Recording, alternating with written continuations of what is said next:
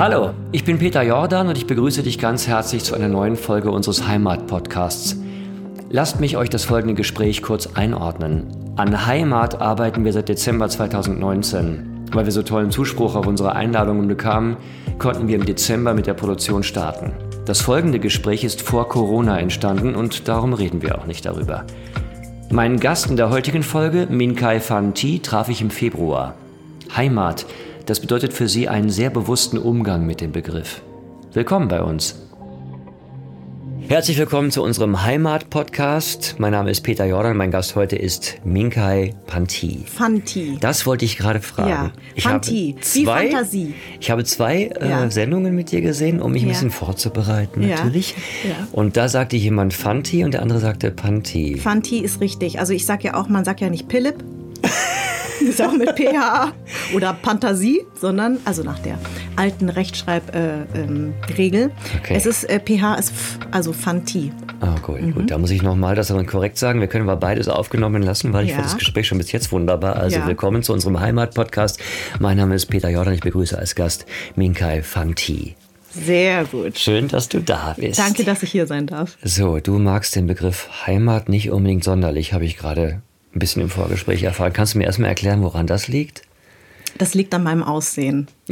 Wie du dir natürlich vorstellen kannst, habe ich, äh, ich bin ja seit über 20 Jahren in diesem Business und werde natürlich immer zu der Heimat meiner Eltern befragt. Das ist natürlich nichts Schlimmes, aber es ist manchmal auch ein bisschen nervig, dass man darauf, ähm, dass man immer sofort auf diese, auf diesen, wenn man über Heimat spricht und Wurzeln, dass man immer auf die Wurzeln kommt woher kommst du? Dann sage ich immer aus Darmstadt, aber so siehst du doch gar nicht aus. Dann sage ich, ich finde schon. Dann sagen die anderen, ja, aber woher kommen deine Eltern? Und ich sage, na, frag das doch gleich, woher kommen deine Eltern? Das ist tatsächlich äh, ein, ein sehr, ein Thema, was sich natürlich durch mein Leben zieht und manchmal denke ich mir, ach, ich habe jetzt schon so viel darüber gesagt. Aber ich weiß ja, dass es bei dir um was ganz anderes ging. Und außerdem, weil du diesen wunderbaren Podcast machst, habe hm. ich sofort gesagt, egal über was er spricht, ich komme. Na, vielen Dank. Na, ich habe auch keinen positiven, also nicht durchgehend positiven Heimatbegriff oder so. Manche denken ja, man kommt da mit Gotthard Fischer oder mit irgendwelchen traditionellen Tanzformationen daher. Und so, es ist halt nur so, dass ich selber ein bisschen hadere mit dem Begriff und mit der Herkunft. Und deswegen kam ich auf die Idee, mal ein paar Leute zu fragen, weil ich auch ein bisschen Hilfe brauche. Also ich verspreche mir von euch, von meinen Gästen, dass wir da auf was kommen. Also ich bewundere dich erstmal, ähm, weil du ja äh, vor allen Dingen auch für die Heimat anderer Menschen was tust. Also das ganze soziale mhm. Engagement, diese One-Geschichte, ja. Welthungerhilfe, das habe ja. ich gesehen. Ja. Also ich hadere schon sehr lange mit ähm, der Sinnlosigkeit meines Berufes. Also ich ja. wollte eigentlich Arzt werden, ja. um was Sinnvolles zu machen. Einen ja. Beruf, wo nicht geredet wird, Notfallmediziner. Ich renne los, ziehe jemanden unter der Straßenbahn her, die Beine dann anschließend noch und so, packe den in den RTW und zack, ich bin alles los und stattdessen bin ich in einem Beruf gelandet, wo nur gequatscht warum? wird. Und es, warum ich da gelandet bin? Ja. Ja, ich habe mich einfach, ich war so einer meiner besten Freunde, Leidenschaft. Mhm. Einer meiner besten Freunde hatte die Aufnahmeprüfung in der Schauspielschule bestanden. Das hat mich wahnsinnig geärgert, weil ich hatte immer nicht den Mut, den zu, die zu machen. Ah. Und da habe ich mir dann überlegt, irgendwie gut, dann äh, mache ich es. Okay, ich hatte Medizin studiert, ich hatte schon äh, das er? Physikum, ja, oh. ja. Und dachte ich mir, jetzt habe ich das Physikum und jetzt mache ich mal die Aufnahmeprüfung in der Schule und ich mache auch nur die Westschulen. Der Westen war gerade, der Osten war gerade auf. Und wenn die mir sagen, sie haben kein Talent, dann werde ich halt Arzt. Aha. Und da habe ich bei einer angefangen in Hamburg und die haben gesagt, von uns aus können Sie sofort hier anfangen. Das ist natürlich ein Riesenproblem. Also wie, wie immer sieht man doch, dass Mut belohnt wird und das äh, zieht sich auch durch mein Leben, mutig zu sein. Du bist wahnsinnig mutig. Deswegen ähm, habe ich mir halt überlegt, wenn es was gibt, was mich bewegt, dann muss ich das irgendwie umsetzen. Deswegen dieser Podcast ja. auch. Und deswegen Leute, die, die was tun, einladen, ihnen darüber sprechen, weil du gibst ja auch zum Beispiel durch diese Arbeit anderen Menschen eine Heimat und ja, hilfst ihnen. Ja, aber weißt du, ich finde, ähm, dass das Schwierigste hier im Westen ist, dass man sich ständig vergleicht. Also ich finde es überhaupt nicht schwierig, äh, jemanden zu haben, der sagt, ich helfe anderen Menschen und du redest über deinen Beruf, weil du hilfst ja auch Menschen, du unterhältst Menschen, was ja in dieser tristen Zeit ja total wichtig ist. Also ich finde, es widerspricht sich dem gar nicht. Ich finde nur, wenn man eine, wenn man, wenn einem was bewegt, dann muss man es tun und das tust du ja auch und das finde ich immer mutig. Also ich finde, dass das das, ähm, mein Engagement hat etwas natürlich mit meinem Background zu tun. Meine Eltern sind damals aus dem Krieg nicht geflohen, das kann man nicht sagen, weil die sind ganz legal hier also vor, vier, also vor der Wiedervereinigung Vietnams, konnte man normal ausreisen. Meine Eltern sind 69 gegangen.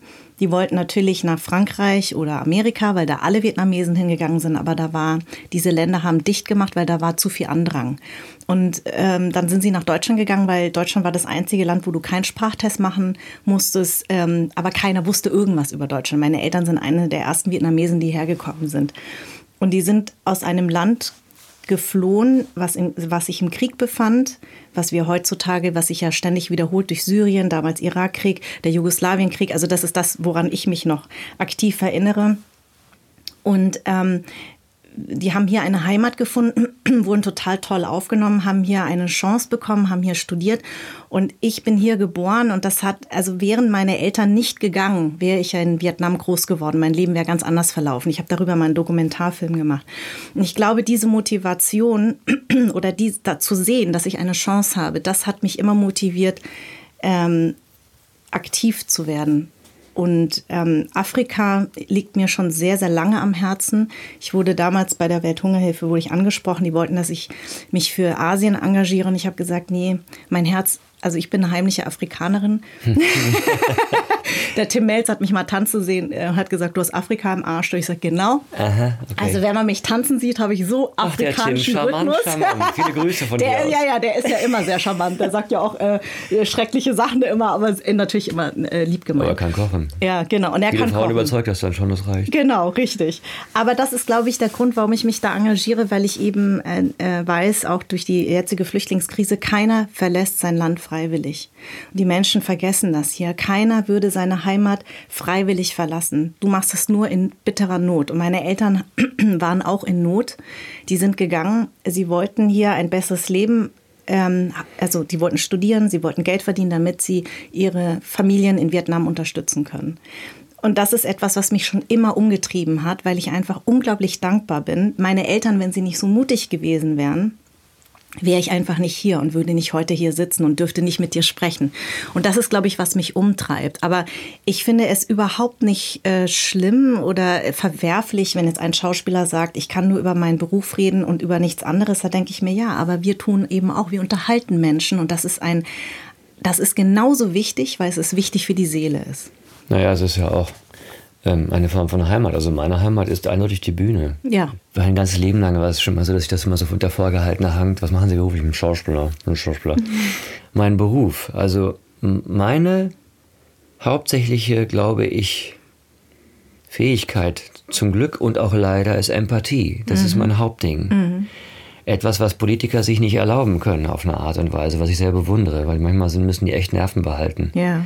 Als Per Steinbrück, den ich wirklich sehr bewundere, ob seiner Schärfe dann mal irgendwann angefangen hat, im Wahlkampf zu weinen in der Talkshow, dann war es das für ihn, mm. glaube ich. Und das ist mhm. natürlich etwas, da bewundere ich auch Frau Merkel sehr, wie sie dann mm. irgendwie in so einer Situation eiskalt bleiben kann, ja. weil sie muss, und ja. sonst zeigt sie Schwäche. Als Schauspieler ist es wunderbar. Ja. Da darf ich das. Genau. Und der so, Empathiker, sogar. Der Empathiker hat immer den Hauptsatz, kann ich verstehen. Ja, aber stell dir mal vor, alle Schauspieler würden sich verstecken und sich äh, schämen für das, was sie machen. Das wäre doch auch traurig. Also ich finde, ich finde Unterhaltung oder Geschichten zu erzählen und ich finde eben ähm, auch gerade in der heutigen politischen äh, Zeit ist es total wichtig, dass es uns Schauspieler gibt, dass es Filmemacher gibt, die das erzählen, weil das häufig auch Menschen die Augen öffnet oder Menschen berührt. Also jemanden zu berühren ist das Allerschönste auf dieser Welt, egal wie. Also ob du jetzt das mit deiner Arbeit tust oder als Mensch oder wie auch immer. Deswegen fände ich es schade, wenn du das so, wenn du das so unter den Teppich kehrst, weil wenn du Menschen berührst, hast du alles richtig gemacht. Das ist ja auch der Punkt, ähm, den man versucht zu erreichen. Mhm. Jedes Mal, wenn man was macht. Genau. Absolut. Das ist eben die Empathie, die man selber hat, möchte man ja auf andere übertragen. Richtig. Wenn das gelingt, ist es auch gut. Ja, man nervt man auch die Leute ganz schön. Aber wenn man es schafft, dann ist es natürlich sehr schön. Ja, aber wenn man sie nervt, macht man manchmal auch was richtig. Ja. Also ich spiele ja sehr häufig sehr sympathische Rollen. Das finde ich ein bisschen schade. Ich wäre mal gern die Anti-Heldin oder viel mehr die Anti-Heldin. Das würde mir viel mehr Spaß machen. Also, also mir wird ja immer so die, die, das Los der Sympathisantin äh, zuge, äh, zugeschustert. Und ich habe einfach viel mehr Lust, nicht sympathisch zu sein. Also ich finde das immer so witzig hier in Deutschland, dass auch häufig unsere Kollegen Angst haben, ja, aber das macht die Figur so unsympathisch ja, das ist mir, das Hauptargument. Das und dann denke ich mir so, ja, aber du bist doch im Leben auch nicht immer sympathisch. Gerade jetzt, wenn du das sagst, finde ich dich mega unsympathisch. und es ist doch auch in Ordnung so. Also hier hat man sehr viel Angst vor dieser Ambivalenz und ich finde das total wichtig, beides sein zu dürfen. Und das ist ja eh mein Thema, ne? Beides sein zu dürfen. Deutsch zu sein, Vietnamesin zu sein, Schauspielerin zu sein, Moderatorin zu sein. Also die Deutschen neigen ja immer dazu, Fach auf, reingestopft, Fach zu. Äh, und ich denke mir so, nee, ich möchte in dieser Schublade gar nicht stecken. Ich möchte in mehreren Schubladen sein. Da sind wir schon bei der künstlerischen Heimat, über ja. die ich auch mit dir sprechen wollte. Was ich natürlich total toll finde, ist, wenn ich, wenn ich natürlich mit einer Schauspielerin sprechen kann. Mhm. Du bist auch Moderatorin, du bist mhm. der Profi von uns beiden, aber mhm. äh, vor allen Dingen bist du eine Kollegin und das, ähm, ich weiß es nicht, ich bin natürlich da. Äh, ich habe auch einen Migrationshintergrund, der ist 10.000 Jahre alt. Wir kamen aus Afrika. Ich weiß noch, wie ich dann irgendwie noch mich nicht richtig aufrichten konnte und irgendwann zack, habe ich alle Löwen gesehen. So könnte man auch argumentieren. Ich habe mein ganzes Wissen äh, fing sehr früh an über andere ähm, über andere Menschen, andere Herkünfte im Medizinstudium, dass sich die Völker untereinander extrem diskriminieren. Ja, das stimmt. Also dass ich gar nicht, sondern es herrscht ja auch unter Asiaten Diskriminierung. Also die mhm. Japaner sehen sich ja auch und die ja. Chinesen, Chinesen, und sehen sich anders als andere. Genau. Und ich habe es am Flughafen erlebt ähm, im Ausland, wo eine indonesische Mitarbeiterin von einer chinesischen Familie fast getreten worden mhm. ist, mhm. weil die da mhm. irgendwas falsch sauber gemacht hat oder so. Ja. Und da habe ich mich schon gewundert. Aber warum soll das anders sein äh, als bei uns? Es war Richtig. nur irgendwie halt und, und da hat das angefangen, dass ich das ein bisschen gemerkt habe, wie viele Schwierigkeiten es gibt. Also auch, dass Leute so auch so auf ihre Heimat bestehen, nationalistisch sind auf eine Art mm, auch ne? und mhm. so stolz und wo man das wohl herbekommt. Ich glaube, dass, ähm, ich glaube, das hat ganz viel damit zu tun, wenn du in der Fremde bist. Dann, dann tust du dich natürlich zusammen. Also ich meine, ich, ich finde es immer wieder erstaunlich. Ich war in den, in den 90ern, mh, mm, war ich als Model oder Ende 80er war das noch, war ich mal in Namibia. Das ist ja eine ehemalige deutsche Kolonie. Und als das, Model? Als Mo ja, also ich habe für Fire and Ice damals für Willy Bugner habe ich gemodelt. Die haben so Street Models gehabt. Ich war viel zu klein für ein Model, aber ich habe zwei Jahre für den gemodelt. Wir waren in den Bergen. Es ging viel um Action Shots. Ne? Und ich durfte nach Namibia mit einer Gruppe von ganz, äh, von 14 ausgewählten Menschen jeglicher Couleur. Und ich war total irritiert, als ich in Windhoek war, also in der Hauptstadt. Da gab es halt die Kaiser-Friedrich-Straße, da gab es mhm. die alten Fahnen noch. Also es ist sehr, sehr nationalistisch. Dieses Phänomen hast du tatsächlich überall. Das ist, glaube ich, immer in dieser Fremde hat man ja eine Sehnsucht nach seiner Heimat. Und dann fängt man an, sich zusammenzutun. Das haben die Vietnamesen hier auch gemacht. Ich glaube, es gibt so zweierlei Sachen. Ich habe das Glück, dass meine Eltern sehr offen waren. Also meine Eltern hatten immer deutsche Freunde, deswegen bin ich so ein offenes Kind. Ich bin sehr offen erzogen worden, ähm, im Gegensatz zu vielen anderer meiner vietnamesischen oder deutsch-vietnamesischen Freunde, die, die von zu Hause eben, die Eltern waren immer nur unter sich, hatten keine deutschen Freunde, haben keine Berührung nach außen. ähm, das ist das eine, dieser, dieses, also diese Sehnsucht nach ähm, nach der Heimat, nach den Wurzeln. Und dann auf der anderen Seite glaube ich auch, was hier einfach viel falsch gelaufen ist, vor allen Dingen in Deutschland, ist die Politik. Also es wurde ja sozusagen sowohl in der DDR als auch in, in, in, in der BRD wurden die Gastarbeiter geholt. Die sollten möglichst schaffen und dann sollten sie wieder nach Hause gehen. Ja, und äh, da wurde einfach äh, die Integration total verpasst. Das heißt, dass natürlich sich die Leute in Ghettos zusammen raffen und nur unter sich bleiben und kaum Berührung nach außen haben. Das heißt, die, diese, diese Gastarbeiterkinder, äh, mit denen ich ja auch groß geworden bin und in einer gewissen äh, Hinsicht waren meine Eltern das ja auch, wir haben lange nicht dazugehört. Ich habe zum Beispiel ganz lange keinen deutschen Pass gehabt, obwohl ich hier geboren bin, sondern weil meine Eltern vietnamesischen Pass haben, hatte ich einen vietnamesischen Pass. Das hat unfassbar viel mit mir gemacht. Ich meine, die Leute hier verstehen manchmal nicht, es ist doch nur ein Pass, aber wenn du einen vietnamesischen Pass hast und du wirst an jeder Grenze rausgezogen, du ja, musst ja. für jedes, jeden Schulausflug, ich habe damals, äh, in, also ich bin in München groß geworden, also äh, ab, ab, ab, ab, als ich zehn war und du ja diese Klassenausflüge machst, machst du natürlich sehr gerne nach Österreich und Italien. Ich musste sozusagen durch beide Länder musste ich erstmal, brauchte ich erstmal ein Visum. Mein Vater hat schon mal gar kein Visum bekommen. Die haben meinen Vater gesehen, haben den rausgeschmissen, weil sie gedacht haben, ich tauche da unter. Das sind Sachen, die prägen dich unglaublich als Kind. Ich habe überhaupt nicht verstanden. Ich spreche genauso Deutsch wie alle anderen. Ich gehe hier, ich gehe hier zur Schule. Meine Eltern ähm, haben studiert und ähm, haben gearbeitet, zahlen Steuern, durften nie, nicht wählen. Das ist ein unglaubliches Thema bei uns zu Hause gewesen, weil mein Vater sehr, sehr politisch ist. Und das hat mich als Kind unglaublich geprägt. Deswegen wird man so radikal. Dann grenzt man sich natürlich ab und sagt, mhm. Ich brauche euch gar nicht, ja. Und als ich dann sozusagen mit 17 den deutschen Pass beantragt habe, dann wollte ich den gar nicht mehr, weil du bist so scheiße jedes Mal bei den Behörden behandelt. Also meine Mutter, die Doktor in Chemie war und Studenten gelehrt hat, musste einen Diktattest vor so einem bayerischen Beamten machen, der noch nicht mal richtig Deutsch konnte. Ja, der hat meine Eltern auch geduzt. Das hat ja, mich das total gestört. In der Sendung erzählt, ja. Genau. Und Aber du hast auch gesagt, dass die Bayern das immer machen. Du. Ja, ja, genau. Du, du genau. Ah, du Chines erstmal, ja. Und ja. ich denke mir so, ey, entschuldige mir, erstmal ist es kein Chines.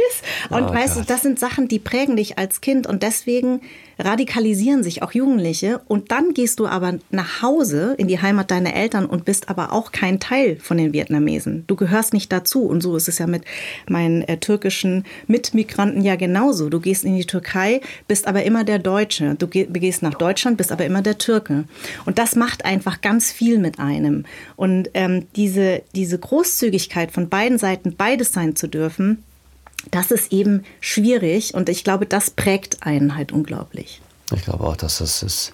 Das hat der Fatih Akim in seinem Film ja super mal gemacht, als sie dann da sitzen und Türkisch reden und sagte einer zum anderen plötzlich, dein Türkisch ist ganz schön am Arsch. so Deutsch zu dem. Stimmt, mitten genau. im Gespräch, während die dann nach einer Weile Türkisch reden. Ja. Ja, das stimmt. Also ich war, ich war sehr irritiert damals in den 80ern in meiner Schule, wie gesagt, mit meiner Linksausrichtung, nicht langes blondes Haar, Anarchieabzeichen auf der Jacke und so. Ja. Dass dann irgendwann mal ein Türke zu mir sagte, äh, du bist auch noch ein scheiß Deutscher. Mhm. Und dann habe ich das irgendwie nicht verstanden. Das war für mich total unverständlich, dass er sowas sagt. Das war die ja. zweite Generation der ja. in Deutschland geborenen Türken, ja. deren Eltern noch quasi mit Akzent Deutsch sprachen, wenn überhaupt. Und die entwickelten ein neues Selbstbewusstsein und das war mir aber nicht klar, weil für mich war das ganz normal, vor allem in meiner Einstellung natürlich, ne, mhm. dass wir alle Deutsche sind, weil wir hier mhm. geboren sind. Mhm. Und er hatte noch das Gefühl, er muss irgendeine Präpotenz haben, irgendeine mhm. Selbstverteidigung, um das mhm. irgendwie zu behaupten. Ja. Weil er immer wahrscheinlich gehört hat, du scheiß Türke. Ja, klar. Ja. Aber das war bei uns der Jargon früher. Ja, in den 80ern ja, in Dortmund, wo ich aufgewachsen bin, war das ganz normal. Ja. Türken raus stand an jeder Wand. Ja, hm, ich, ich äh, mach mir mal was zu trinken.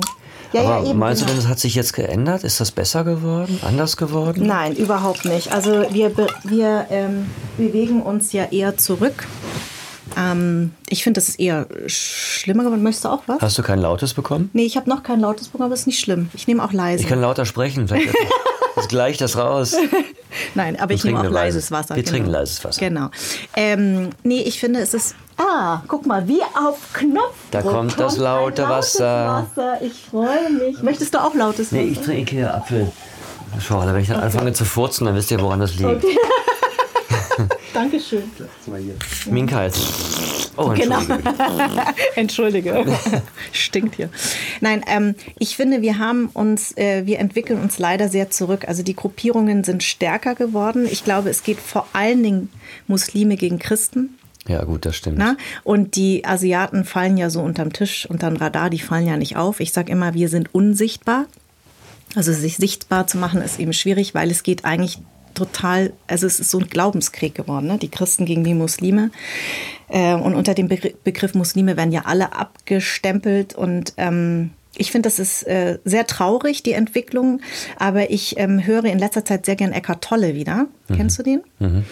Und der hat gesagt, ähm, die Geschichte, unsere Geschichte war niemals linear und Menschen brauchen Hindernisse, um ähm, ein Bewusstsein zu entwickeln. Und ähm, ich glaube, dass die heutige Zeit bei vielen ein Bewusstsein wieder weckt und das finde ich total gut so. Ja, das stimmt natürlich. Ich meine, das ist natürlich auch für Künstler, Literaten und so weiter ist äh, nichts tödlicher als eine ausgeglichene Zeit. Richtig. Nichts, wogegen man sich auflehnen kann. Genau. Genauso für Maler, sie brauchen etwas, wogegen sie arbeiten können. Genau, genau. Das ist ja auch bis zu einem gewissen Teil ganz schön. Das also, merkt man ja auch. Ja. Ich habe mit einem bulgarischen Regisseur zusammengearbeitet, der hat gesagt, man konnte in Bulgarien ein, mit einem Theaterstück fast einen Skandal auslösen. Früher erinnerte der ja auch damals mhm. noch. Mhm. Uli Mühe als Hamlet machte drei Steine. 1988 war das, glaube ich, auf, äh, oder 89, noch bevor der Wende, eben halt auf die Bühne. Mhm. Drei ähm, Ziegelsteine und äh, stellte sich davor und sprang drüber. Also da gab es Standing Ovations im Publikum. Macht man das heute, denkt man, was soll das? Ja. Das ist natürlich immer so eine Symbolhaftigkeit der Geschichte, die wir dann irgendwie so ausnutzen können oder die wir bearbeiten können, was unser Job auch ist als mhm, Künstler. Genau. Also nicht nur Freude bereiten, Richtig. sondern eben halt kritisch. Spiegeln, spiegeln kritisch und kritisch sein. Und ich glaube, ähm, die Menschen müssen sich immer an irgendwas abarbeiten. Äh, und ich glaube, dass das einfach eine normale Entwicklung ist, die Menschen immer wieder bedauern. Aber ich versuche nicht ein Mensch zu sein, der sagt, ja, früher war alles besser, weil dazu neigen wir ja irgendwie im Alter ja alle. Also man merkt das ja auch gegenüber seinen Kindern. Das finde ich ganz schrecklich. Ähm, ich versuche immer das anzunehmen, was gerade ist, weil es ist nun mal, wir leben ja nun mal jetzt. Also ich kann ja nicht immer zurückblicken und sagen, früher war alles besser. Das hilft uns ja nicht. So, also ich habe einen guten Freund, der immer dann sagt, wenn Leute das sagen, früher war einfach nur früher. Ja, ja das so ist schlau. Früher war einfach früher. Geil, das merke ich mir. Früher war einfach alles immer nur früher, das war's. Ja, richtig. Es ist ja so, seitdem die AfD so stark ist, hat ja der kleine Mann auch eine Stimme und ähm, ich erfahre ja viel mehr Diskriminierung als früher. Also, dass ich auf offener Straße beschimpft werde, das gab es einfach vor zehn Jahren nicht mehr so stark. Das ist jetzt passiert? Das ist mir jetzt ein paar Mal passiert im bürgerlichen Charlottenburg und im bürgerlichen. Aber von Rentnern beschimpft, weil du irgendwie ja, also nicht, nee, nee, Oder wie? querbeet. Also letztes Mal von einem Rentner, der mich Japse genannt hat. Geh doch zurück nach Japsenland. Und, ähm, und dann äh, von dem ganz jungen Typen eigentlich, äh, der mich auch beschimpft hat. Der wusste aber, wer ich bin. Also der hat seinen ganzen Frust an mir abgelassen. Ich habe den dann auch gefragt, ob er ähm, ungevögelt ist oder warum er sich jetzt so... Also äh, ich habe mich dann echauffiert. Das Problem ist einfach nur, diese Menschen sind nicht... Du kannst nicht mit denen diskutieren. Und ich nehme jedes Mal vor, geh bitte nicht darauf ein, weil ich mhm. rege mich danach so sehr auf. Ähm, das ist einfach nicht äh, diskutierbar. Das ist wirklich so, weil die bleiben bei ihrer Meinung. Also auch der Alte, der mich Japse genannt hat. Ich wollte dann einfach sagen, scheiß Nazi. Also ich meine, wie würde er sich denn da fühlen? Natürlich auch möchte er nicht so genannt werden. Und Japse ist ja sowieso das Allerschlimmste, was man sagen kann. Oder Fidschi, wie, wie die in, äh, im, äh, ja, ja. Vietnamesen ja im Osten genannt wurden. Warum auch immer. Weil wie die auf Fidschis kommt, habe ich bis heute ich glaub, nicht verstanden. Ich habe auch noch nie nachgefragt, ehrlich gesagt. Ich habe das damals im Osten auch gehört, ein paar Mal in Rostock, als ich da im Theater gearbeitet habe. Meine erste Osterfahrung in dem Sinne quasi professionell. Mhm. Da kam das auch immer der Begriff. Ich glaube, das ist eine Verballhornung, wenn man von den Fidschi-Inseln redet, vielleicht weil es so weit weg ist oder so, keine Ahnung, dass man sich das nicht erklären kann. Das Fremde, ja. würde ich jetzt mal sagen. Wenn ich muss jemand sich melden, uns eine E-Mail schreiben und uns den Begriff erklären, wenn das er das möchte. Gut. Das wäre gut. Das würde mich wirklich dann, mal interessieren. Bei Fidschis hat so gar nichts mit, mit den, mit Nein, den ich glaub, Asiaten. Das ist das weit weg und fremd. Wahrscheinlich, und wahrscheinlich, ja genau. Aber ich habe die Erfahrung gemacht, dass das Diskutieren nichts bringt, aber ich reg mich jedes Mal auf und ähm, begebe mich dann auch voll rein.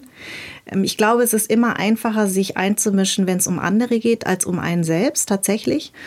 Aber ich habe keine guten Erfahrungen damit gemacht. Und jedes Mal nehme ich es mir vor, halt einfach die Klappe und ignoriere das mal, aber ich kann es nicht.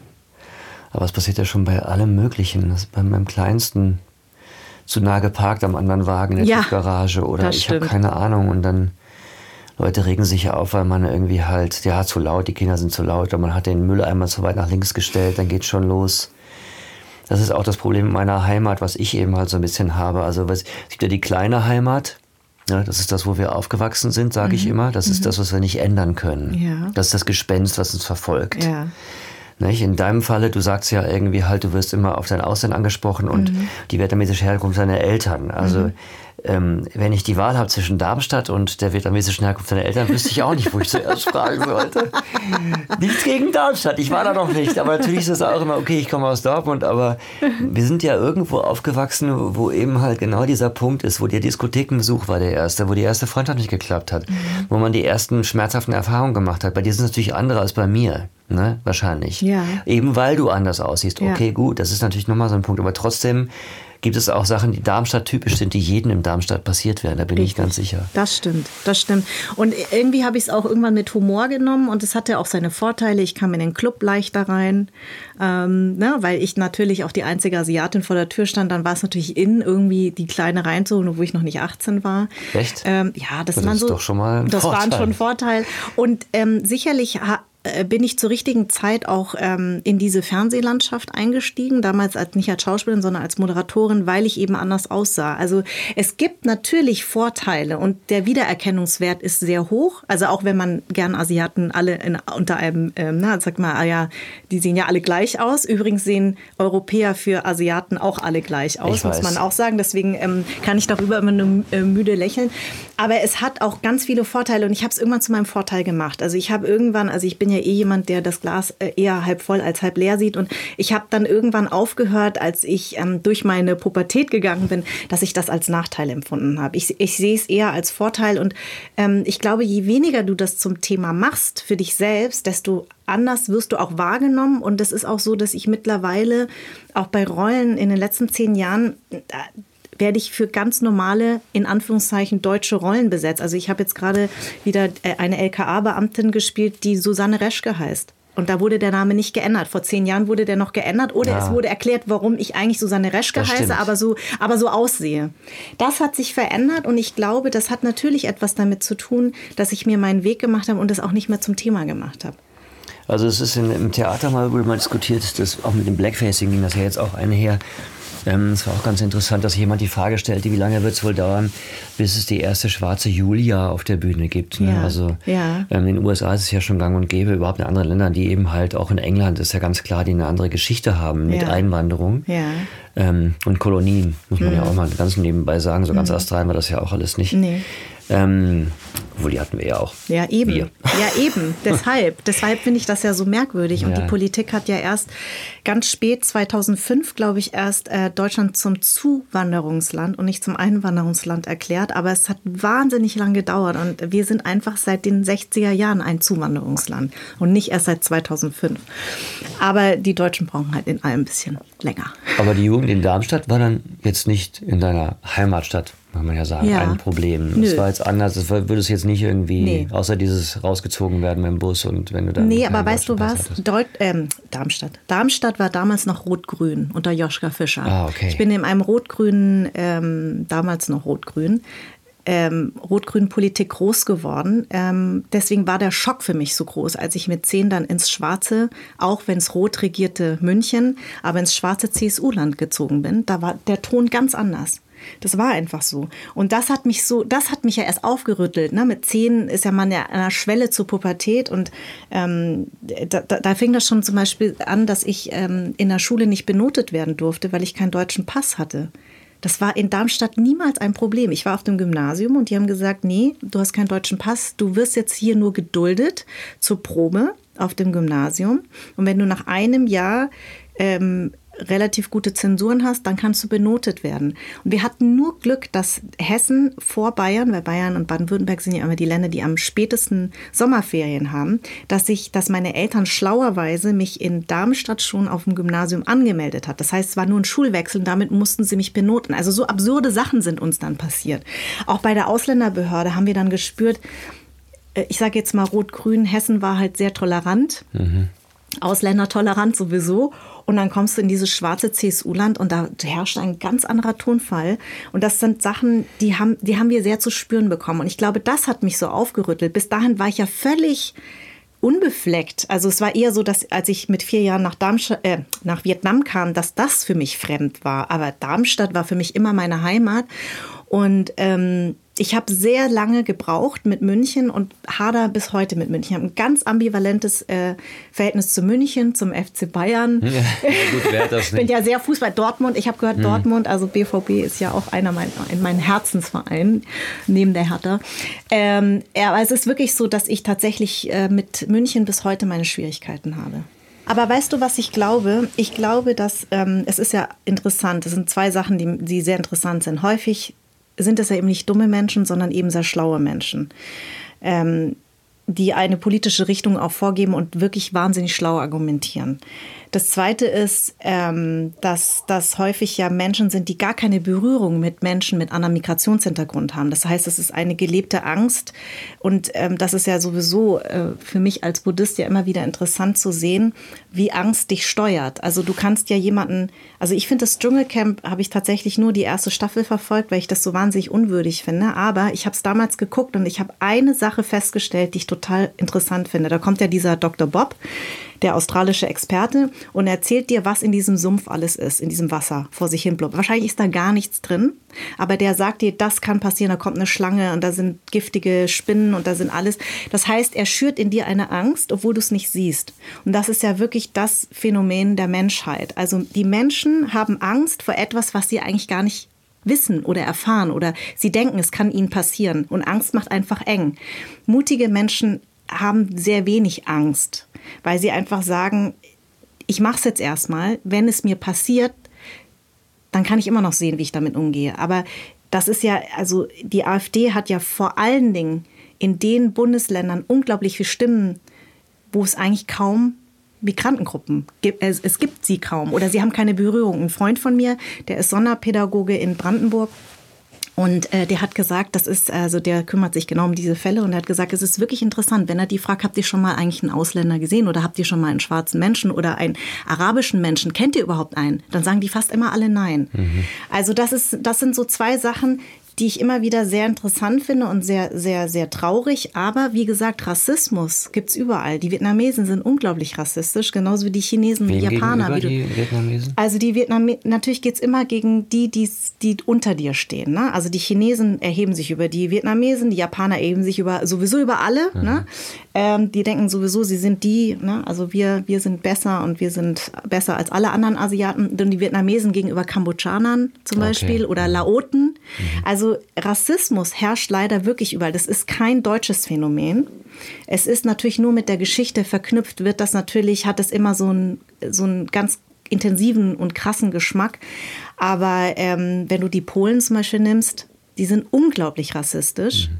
Ähm, also das, äh, es ist ja egal, wohin du guckst, ob es die Russen sind. Also du kannst ja wirklich fast jedes Land nennen. Und das hat immer mit Angst zu tun. Angst vor etwas Fremden, obwohl sie das Fremde meistens gar nicht kennen und gar keine Erfahrung damit gemacht haben. Ich will das nicht allen absprechen. Ich verstehe, dass wenn du so von einer Massenvergewaltigung von irgendwelchen Flüchtlingsmenschen äh, hörst, dass du dann natürlich da deine Meinung bildest und sagst, siehst du, ich habe schon immer gewusst, jetzt kommen die alle und vergewaltigen unsere Frauen. Aber ich finde es manchmal echt krass. Ich habe letztes Mal, letztes Jahr habe ich eine Veranstaltung moderiert vor, ähm, äh, vor den privaten Medien und ich habe gesagt, es gibt nur einen Wunsch, den ich habe bei eurer Berichterstattung. Mir fällt einfach auf, es war letztes Jahr, ich weiß nicht, ob du davon gehört hast, da gab es einen Porsche Cayenne-Fahrer, der hat in, in Mitte ja, ja. eine Familie totgefahren. Ja. Das war ein Deutscher. Da stand aber nicht der christliche deutsche Hans oder H. Hm, hm, hat diese, sonst steht nur der Porsche Cayenne-Fahrer. Jetzt lass es mal ein Migrant, ein, Migrant, ein, ein Bürger mit äh, Migra Migrationshintergrund sein. Da würdest du hundertprozentig Ali C. -Punkt hat mhm. diese mit seinem Porsche Cayenne. Und ich habe gesagt, das ist das, was mir auffällt, dass halt diese Stigmatisierung häufig auch von den Medien sehr geschürt wird. Also wenn es ein Deutscher ist, wird es meistens nur so am Rande erwähnt, das schreibt auch keiner Christ, ein christlicher bla bla bla. Aber es wird sehr häufig gesagt, ähm, ähm, also, also Ali C. Ne? Äh, muslimischer Mitbürger. Und das ist das, was, was ich finde, was in unseren Köpfen sich dann so festsetzt. Es hat eine sehr schlaue Journalistin mal angemerkt vor zwei Jahren. Seitdem achte ich drauf und ich gebe ihr recht. Also das und ja, das, das, bleibt stimmt. in deinem Kopf sitzen. Also das bleibt in deinem Kopf stecken und dadurch äh, ähm, schürst du auch Vorurteile. Ne? Dein, deine Wahlheimat ist Berlin, ja. hast du gesagt. Und ja. du bist auch gerne hier. Ich das bin eine gehört. ganz überzeugte Berlinerin. Auch damit kämpfe ich noch. Ja. Das ist ja schön, dass ich dann auch mal was über mich sagen darf. Aber das ist egal. Aber ich kämpfe damit nicht, nicht, nicht wegen nicht wegen den Berlinern oder so weiter. Ich meine, ähm, ich kämpfe eher damit, weil ich einfach zu oft umgezogen bin. Ich bin vor 20 Jahren nach Mitte gezogen. Ich liebe Mitte. Also ich habe damit überhaupt kein Problem. Auch dieses, äh, diese Mitte-Leute und diese hippen Mitte-Leute und diese Touristenströme äh, da, die da, ich, ich liebe meinen, ich habe meinen Kiez, ich habe meinen Bäcker, ich habe meinen Italiener, ich habe meinen Vietnamesen. Nee, ich bin, also tatsächlich war das so, als ich vor 20 Jahren hergekommen bin, habe ich meinen Frieden gefunden. Ich habe ein halbes Jahr gebraucht tatsächlich, dass ich gedacht habe, oh Gott, ich muss hier gleich wieder weg, ist mir zu groß, äh, ist mir zu laut. Und mittlerweile bin ich eine überzeugte Berlinerin. Und das ist natürlich die Stadt der Freiberufler schlechthin. Das stimmt. Weil hier können wir rumrennen, hier tut es nicht weh, wenn du an dem Theater nicht bist, weil du bist Richtig. an dem und dem und dem auch nicht. Deswegen Richtig. ist es doch nicht so schlimm. Und es fragt dich hier keiner. Also in München stimmt. ist die erste Frage, wie heißt du, danach gleich, was machst du? In Berlin interessiert es erstmal keine Sau. In München werde ich heimlich in der U-Bahn fotografiert. In Berlin wurde ich noch nie heimlich fotografiert. Also es ist wirklich, FC Hollywood ist in München zu Hause. Das spüre ich sofort, wenn ich da bin. Ich werde sofort anders behandelt. Mhm. Ähm, und es ist für mich so absurd, weil ich ja da groß geworden bin und war erstmal, äh, gut, ich bin in den Club easy reingekommen, aber ansonsten mehr nicht. Und plötzlich hatte ich so eine Prominenz erfahren. Und das wurde auch immer sehr prominent behandelt. Und das war auch ein Grund, warum ich da weggegangen bin, weil mich dieses, dieser Leistungsgedanke in München, ich meine, nicht umsonst ist der Freistaat Bayern das erfolgreichste oder wirtschaftlich erfolgreichste Bundesland, aber das hat mich fertig gemacht. Ich wollte einfach weder über meinen Beruf reden, so wie du.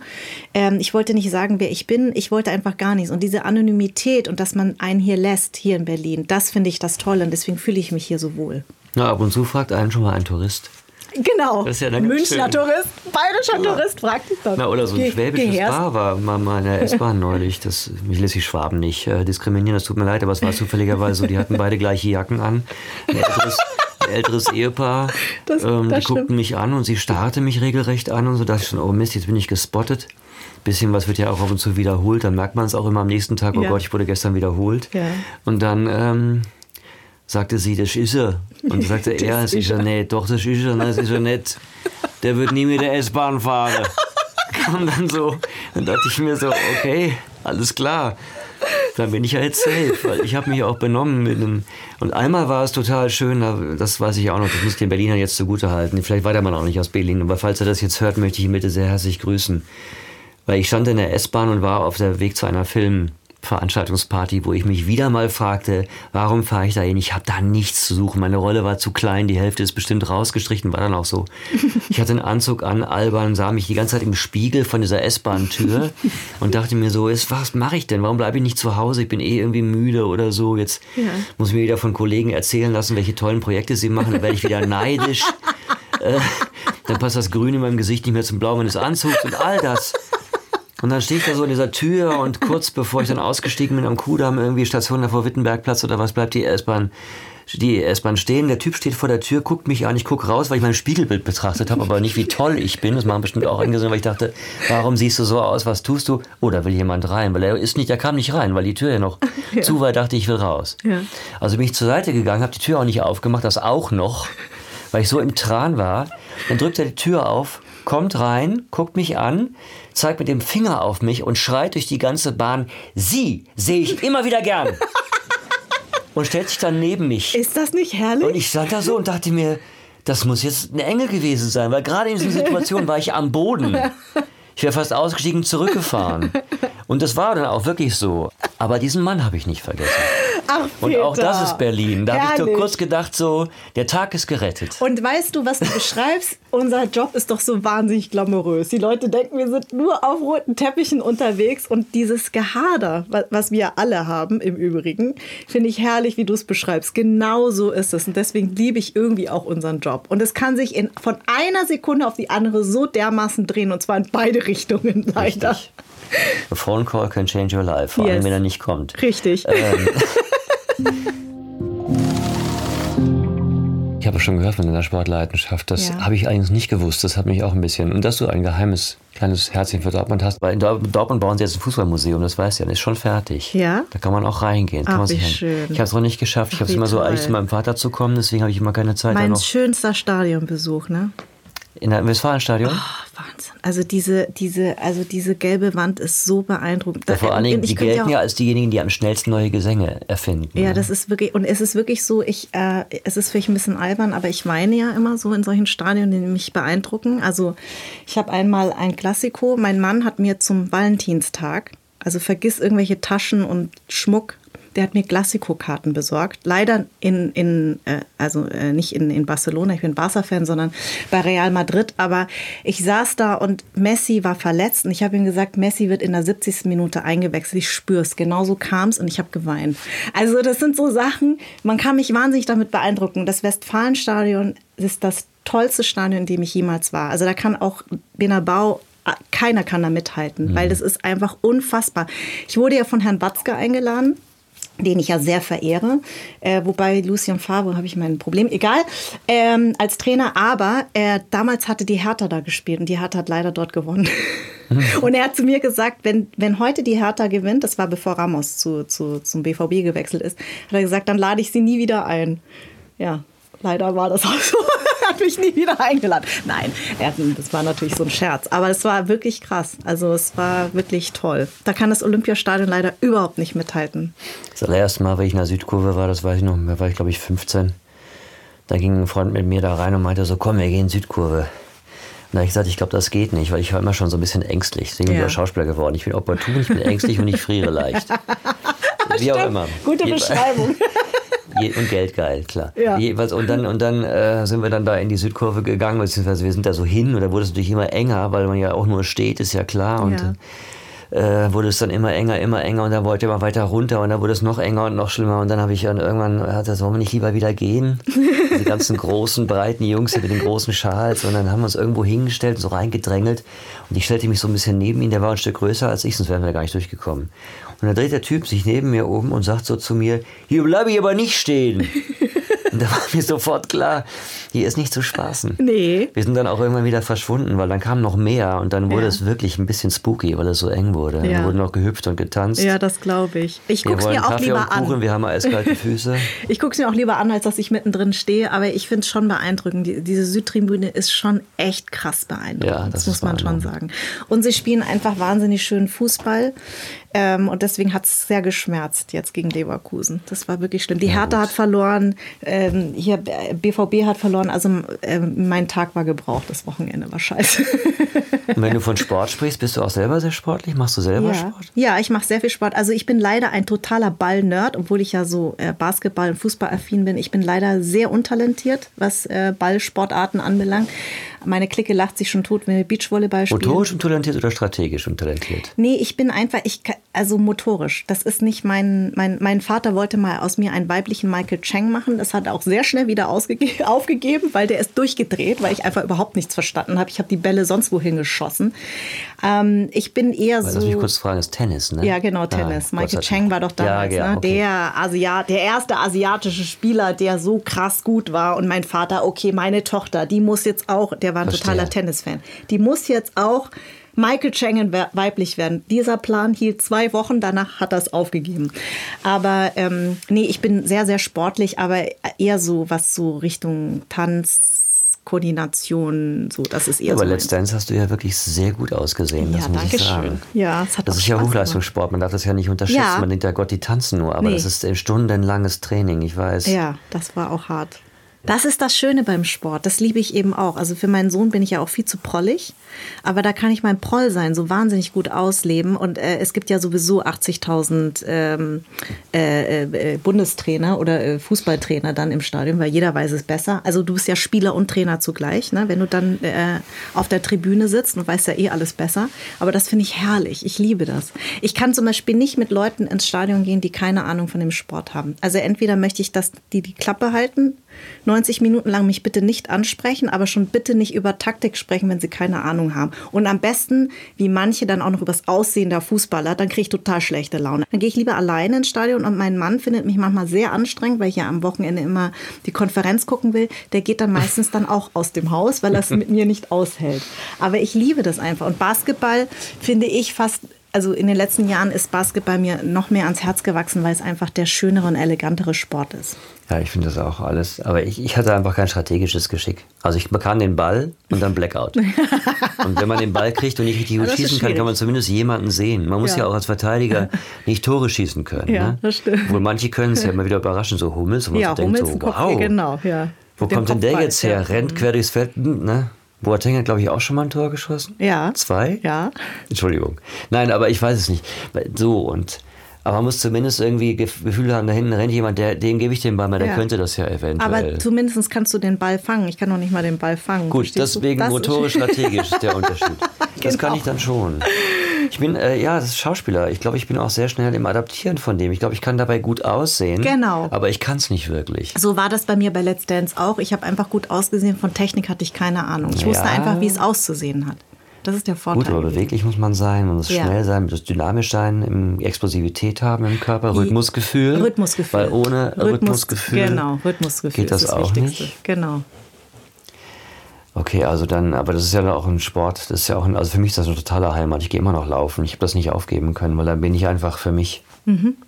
Das ist einfach die Ruhe, die man hat. Deswegen muss ich auch immer, was auch sehr typisch für meine Heimat ist, ist dann, dass Männer in dem Alter, in dem ich bin oder in dem sie mich wähnen, mich verfolgen und eine Laufgruppe gründen wollen. Das ist total in Wo man dann sagt, bitte nein. Das ist jetzt total Oder jemand in. hat irgendwie Herzfrequenzmesser und ähm, diese berühmte Uhr. Smartwatch, Genau. die alles koordiniert, inklusive sein Leben, wo er dann beim Laufen sogar noch seine E-Mails bekommt. Richtig. Ich habe nicht meine Uhr dabei, weil ich ganz genau weiß, wie schnell ich bin. Ich habe das seit 35 Jahren einfach im Blut. Siehst du? Das Und dann ruft er mir meine Zwischenzeit zu, Ja. dieser Idiot. Ich stehe an der Ampel, will in Ruhe gelassen werden und der ruft, das ist so deutsch. Der ruft unter fünf. Da sagt man, ich weiß, aber es tut weh. Also wirklich absurd. Also Aber diese Laufgruppen äh, sind total in. Das machen jetzt auch ganz junge, nicht nur ältere Menschen, sondern wirklich, also das ist ja von zwei großen Sportherstellern, dessen Namen ich jetzt nicht nennen will. Nein. Das ist total in Ja, geworden. ja, ich weiß, aber jetzt geht das ja in diese Wege, dass auch Fitnessstudios das anbieten und Ja. dann treffen die sich unter einer Brücke und er hat Genau. die Kettlebells mit dem Auto bringen lassen von wegen CO2 und dann müssen die unter der Brücke, werden die dann von ihm angeschrien und die machen dann noch irgendwelche Übungen und Ist es nicht absurd? Ich meine, irgendwo hungern die Leute und hoffen, dass sie satt werden und hier müssen sie es wieder abtrainieren und Genau. werden von irgendjemandem angeschrien, der Na sie dann gut. antreibt, weil sie ihren Arsch nicht sonst hochkriegen. Manche Herrlich. fliegen ja auch nach Teneriffa, um dann da eine Abnehmkur zu machen. Das ist natürlich auch absurd. Oder nach Asien, das liebe Genau. ich auch, um sich selbst zu finden und äh, zu meditieren und Yoga zu machen. Ayurveda in Sri Lanka. Also wir können jetzt einfach so weitermachen. Das nimmt einfach kein Ende und das ist alles ein absolutes No-Go. Lieber zu Fuß zum Supermarkt statt zu laufen. Schleppt das Zeug zurück, da habt ihr auch Training. Statt irgendwie halb im Auto fahren, dann Kettlebells im Studio. Ja, genau. Das ist wirklich absurd. Ich möchte keine andere Heimat, aber deswegen beschäftige ich mich mit dieser hier. Ich möchte die gerne behalten. Ich bin überzeugter Europäer. Das bin ich auch. Das habe ich angenommen von Ja. dir. Und ich meine, es muss aber nicht heißen, dass ich deswegen nur mit Europäern sprechen möchte. Ich möchte auch Nee. die Gegenargumente wissen. Aber ich finde, wir haben keine Möglichkeit mehr, einen Schritt zurück zu machen. Es Ja. gibt keinen Schritt zurück, es gibt kein Zurück mehr. Ja, das denken ja die Engländer gerade. Ja, aber die haben ja auch, wie sie denken, eine glorreiche Vergangenheit, auf die sie sich berufen können. Das haben wir nicht. Nee. Das ist unser Vorteil. Ja. Unser einziger Vorteil ist der Mist, den wir gebaut haben. Wir müssen nach vorne gucken. Wir Ja. haben keine andere Wahl. Aber weißt du, ähm, also ich finde, also dadurch, dass meine Eltern ja aus Vietnam sind und ich immer wieder merke, was es heißt, eben nicht in einem demokratischen Land zu leben, ähm, äh, f- ähm, bin ich nicht müde, immer wieder zu sagen, was für Privilegien wir hier haben. Also, dass wir wählen dürfen, ähm, dass wir uns äußern dürfen, ähm, ja, dass wir frei sein dürfen. Und, und ähm, wenn du einfach in so einem Land wie Vietnam bist, dann merkst du plötzlich, und ich habe das ganz, ganz stark gemerkt, als ich einen Dokumentarfilm gemacht habe, ähm, wie die da ticken. Also da wurde ich einbestellt in so ein, in so ein Kulturministerium und es war wirklich wie im Film. Ich spreche gut Vietnamesisch, aber nicht so gut, dass Das ich mich da ich bewegen kann. fragen. Also du bist, ähm, Also ich spreche so im Kindervietnamesisch, ne, von meinen Eltern beigebracht. Und dann habe ich meinen Onkel mitgenommen zum Übersetzen, weil ich gedacht habe, vielleicht verstehe ich einiges nicht. Der musste sofort draußen bleiben. Und da kam wirklich, das war wirklich in so einem billigen James Bond-Film. Da kam wirklich so eine alte mit so ganz schlecht eingetretenen Locken. Also Vietnamesen träumen ja immer von, von Locken. Die hatte dann so eine ganz schlechte Dauerwelle und hatte dann ein, ein, ein, ein Orden, also ein Uniform mit voll, vollbehangen mit Orden, mit, einem, mit ganz vielen Orden, saß hinter ihr prangerte das ähm, Bild von Ho Chi Minh und dann hatte sie eine Akte in der Hand und dann hat sie, mich, hat sie mir so Fragen gestellt. Ähm, wie gut sprichst du Vietnamesisch? Liest du Vietnamesisch? Äh, kennst du vietnamesische Literatur? Und ich denke mir so, also erstens mal spreche ich mehr Sprachen als du. Also was willst du von mir? Ich bin in, übrigens in Deutschland geboren. Also vor dir sitzt hier eine Viet Gio, sagt man, also eine Vietnamesin im, in, im Ausland lebend. Ah, okay. Und ähm, dann hat die mir wirklich zum Vorwurf gemacht, dass ich zu wenig vietnamesische Literatur lese. Ich gesagt habe, ich bin froh, dass ich es überhaupt sprechen kann, geschweige denn von Schreiben und Lesen. Also ich kann so okay lesen und ich kann so okay schreiben, aber nicht wirklich besonders gut. Und dann hat sie äh, irgendwann gesagt, ähm, welche Filmemacher ich bewundere. Dann habe ich natürlich nur, äh, ähnlich wie ich, vietnamesische Filmemacher, die in, im Ausland leben. Dann, die sind so auf der Blacklist. Das ging gar nicht, dass ich die überhaupt erwähnt habe. Also ich habe alles falsch gemacht. Und dann hat sie ganz zum Schluss gesagt, also wir wollen, dass du einen positiven Film über Vietnam machst, einen positiven Beitrag. Du hast jetzt zwei Möglichkeiten. Du kriegst einen Zensor, der die ganze Zeit dich begleitet. Wenn er irgendwas nicht in Ordnung findet, darfst du das nicht filmen. Oder du gibst uns dein Material, wenn du fertig bist und wir gucken uns alles an. Alles, was uns nicht gefällt, löschen wir. Krass. Und da habe Das ich ist echt... ja mittlerweile anders. Da, nee. Im Gegenteil. Ich durfte ganz vieles gar nicht filmen. Also es gibt ganz viele HIV-Plakate, die durfte ich nicht filmen. Es gab ganz viele arme Menschen und Slums, die durfte ich nicht filmen. Ich hatte das Glück, dass der, dass der äh, Sensor, dass der ein, ein Südvietnamese ist. Also meine Eltern sind ja auch Südvietnamesen und die Nordvietnamesen stellen ja die Regierung und Nord und Süd kann sich bis heute nicht ausstehen. Deswegen muss ich immer lachen, wenn wir um den 3. Oktober immer diese Diskussionen haben. Sind wir ein Land, Ost und West? Wie nah sind wir? Ich denke mir so, die Vietnamesen haben sich seit 79 vereint und können sich nicht ausstehen. Mhm. Das ist doch auch völlig in Ordnung. So wie Baden-Württemberg und Bayern, die sind zwar nebeneinander, aber sind trotzdem nicht gleich, sind anders, verstehst du? Und äh, egal, auf jeden Fall, es würde jetzt auch zu weit führen. Aber es war interessant, einfach nur zu spüren, was es bedeutet, in einem Land einen Film machen zu wollen, wo du einfach keine Rechte hast. Die werden alle Rechte abgesprochen. Und hier dürfen wir eigentlich alles erstmal. Wir dürfen eigentlich erst alles, nur wenn es die Menschenrechte verletzt, nicht.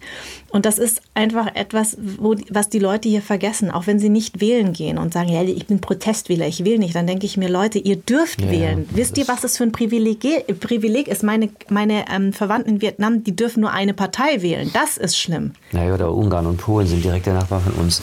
Ja. Also Ungarn jetzt nicht direkt, aber Polen schon. Und schon da wird das Klima enger. Also, Richtig. Also dass da irgendwie die äh, Kultur auch beschnitten werden soll und kontrolliert werden soll. Genau. Und so. Das ist schon die bulgarischen Regisseure, mit denen ich gearbeitet habe, das war ja auch so. Mhm.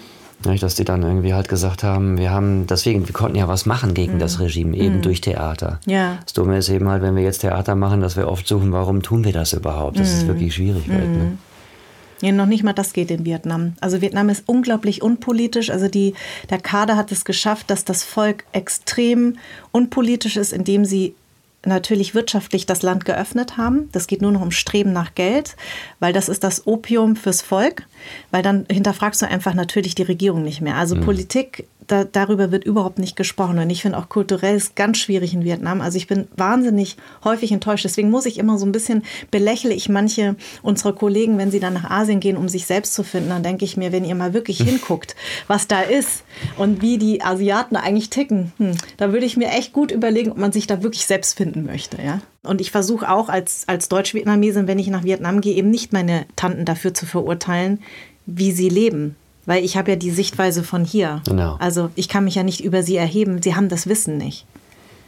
Man kann immer nur sagen, kann ich verstehen genau. oder kann ich nachvollziehen. Richtig. Ach, so funktioniert das bei Ihnen. Sehr ja. interessant. Ja, ja, genau. Ich habe auch immer Angst, ich mache Fehler. Das passiert mir auch oft. Ja. Obwohl ich, wenn man ein bisschen darauf achtet, dann eben halt eine gewisse Sache nicht auf den Kopf fassen und so solche Dinge, ja. Fußsohlen zeigen, hat man dann kriegt man gleich gesagt, aha, und merkt man sich dann natürlich dann mhm. auch. Mhm.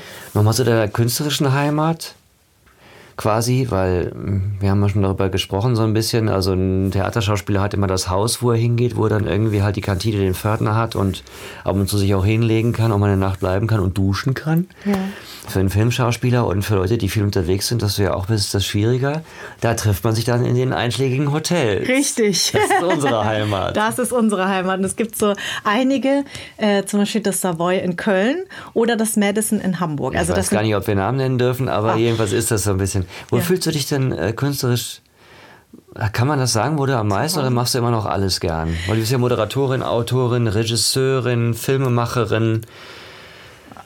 Also ich fühle mich als erste als erste Linie als Künstler, ich möchte gerne was erzählen. Und das tue ich gerne als Moderatorin, das tue ich aber auch gerne als Schauspielerin ich spiele in den letzten Jahren viel mehr, als dass ich moderiere. Aber Macht das, das hat Spaß? Mich, also ist das was, ja, wo du denkst, das ja. möchte ich gerne machen? Ja. Weil das ist ja das, wovon wir am Anfang gesprochen haben, ja. als Schauspieler, dass man auch äh, durchaus egoistisch sagt, warum machen sie das denn? Ja, es macht schon Spaß. Ja, es macht total also, Spaß. Also wenn man einfach so ja. Wumme in die Hand kriegt oder ein Auto Richtig. fährt oder irgendwas tut, was man sonst nicht tut. Genau, man darf okay. etwas sein, was man im wirklichen Leben nicht, nicht sein darf oder nicht sein kann. Also ich habe die Erfahrung gemacht, wenn Leute gesagt haben, was besonders ist an dir vietnamesisch, diese Frage hasse ich übrigens, stelle mir Journalisten ständig. Ich habe dich nicht gefragt. Nee, ich weiß, du bist auch kein Journalist, Gott sei Dank, du bist ein Kollege. Aber ähm, dann sage ich immer irgendwas, also ich, ich äh, nenne dann irgendein Beispiel und dann sage ja, aber das könnte jetzt aber auch besonders deutsch sein. Ich sage ja. ja, eben, siehst du, genau. Okay. Also es gibt, glaube ich, keine Spezifisierung dran. Das ist, glaube ich, mein, das, ich bin ja, wenn man es auf Sternzeichen reduziert, Wassermann, Aszendent, Zwillinge und die, die sind Zwillinge, äh, langweilen sich auch sehr schnell. Ich glaube einfach, nee, ich bin einfach neugierig. Ich bin neugierig und ich glaube, das treibt mich um. Ich möchte so viele Sachen erfahren. Das ist ja das, was ich an unserem Job als Schauspieler liebe. Man kommt an Orte, wo man niemals hinkommen würde. Ich habe schon mal gesagt, wenn die Leute immer fragen, was ist das Interessanteste an deinem Schauspielerberuf, da ich sage, die Toiletten. Also wo, wo wir schon überall auf Toiletten waren. Ja, ja das stimmt. Also weil die Drehorte sind, das muss man eben dazu wissen, manchmal hat man Dixie-Klos, aber häufig mieten die Produktionsfirmen sich irgendwo ein. Häufig sind es Bordelle, mhm. Spielcasinos, Tankstellen. Also wo ich schon überall, also wo wir schon überall auf Toiletten waren, das ist total interessant. Aber ich glaube, ich bin einfach nur neugierig. Und weil ich neugierig auf Menschen und Erfahrungen bin, kann ich mich nicht spezifizieren. Also mich würde, glaube ich, nur das Schauspielern würde mich langweilen. Ich brauche etwas für meinen Kopf, äh, der muss befriedigt werden. Und das hat ganz viel mit Erfahrung und Begegnung zu tun. Und die befriedige ich mir, indem ich ähm, moderiere oder äh, schreibe ähm, oder Regie führe. Wobei ich habe bis jetzt auch nur erst einen Film gemacht, deswegen würde ich mich niemals als, Regisseurin bezeichnen. Aber ich ist keine geschützte Berufsbezeichnung. Ich würde einfach alles nehmen, was du kriegen kannst. Ja, genau. Ich bin einfach neugierig und ich glaube, das treibt mich um als Künstler. Und wie Aber du kriegst doch auch alles, was du aussagen willst, also wie ich dich jetzt erlebe ja. auch, oder was ich von dir gesehen und gehört habe, das kriegst du auch im Schauspiel alles gar nicht unter. Nee. Das würde nicht reichen. Richtig, genau. Und deswegen fand ich immer diese Spezifizierung früher, als noch vor 10, 15 Jahren wir ja als Schauspieler nicht moderieren durften oder als, als äh, Schauspieler nicht äh, Schauspiel nicht moderieren dürfen oder als Moderatorin nicht schauspielern durftest, das war ja damals noch ganz strikt gehalten, ähm, das habe ich damals schon nicht verstanden, weil ich gesagt habe, wieso? Also nur weil ich jetzt moderiere, heißt doch nicht, dass ich eine schlechte Schauspielerin bin oder weil ich Schauspieler bin, bin ich ein schlechter Moderator. Ja, also. das stimmt, das vermischt sich mittlerweile. Aber gerade in diesen Zeiten, wo alle alles machen, mhm. ich mache ja auch dieses Podcast hier, vielleicht einfach mal nicht machen. Ja. Einfach mal lassen. Minka, ich danke dir sehr für dieses Gespräch. Das war ganz toll. Ich danke dir ähm, auch. Und ich äh, hoffe, ich habe dich nicht mit dem Thema Heimat irgendwie gequält, weil du eben halt mal wieder angesprochen wirst. Du hast wieder sehr viel auch von dir erzählt, auch von deinen vietnamesischen Wurzeln. Ähm, ich finde natürlich, es gehört dazu, klar, man, man, man ist halt so, man kann es auch nicht ändern. Das ist halt das Biest bei Heimat. Ne? Man kann es einfach nicht ändern. Nein. Ich fürchte, es wird noch öfter passieren, dass jemand mal fragt, das ist auch in Ordnung. Es kommt ja immer darauf an, wie kochen? man fragt. Genau, was an dir ist vietnamesisch. Was an dir oh. ist vietnamesisch. Aber ähm, vielleicht, vielleicht können wir, wenn wir einfach so weitermachen, wie wir machen, und ich bewundere sehr, was du tust, einfach was für unsere Heimat tun im positiven Sinne. Das hoffe ich sehr. Vielen Dank. Danke dir. Heimat ist eine Produktion in Zusammenarbeit von Big Sun, Tro und Vast Media. Idee und Konzept Anja Prinz und Sebastian Flock.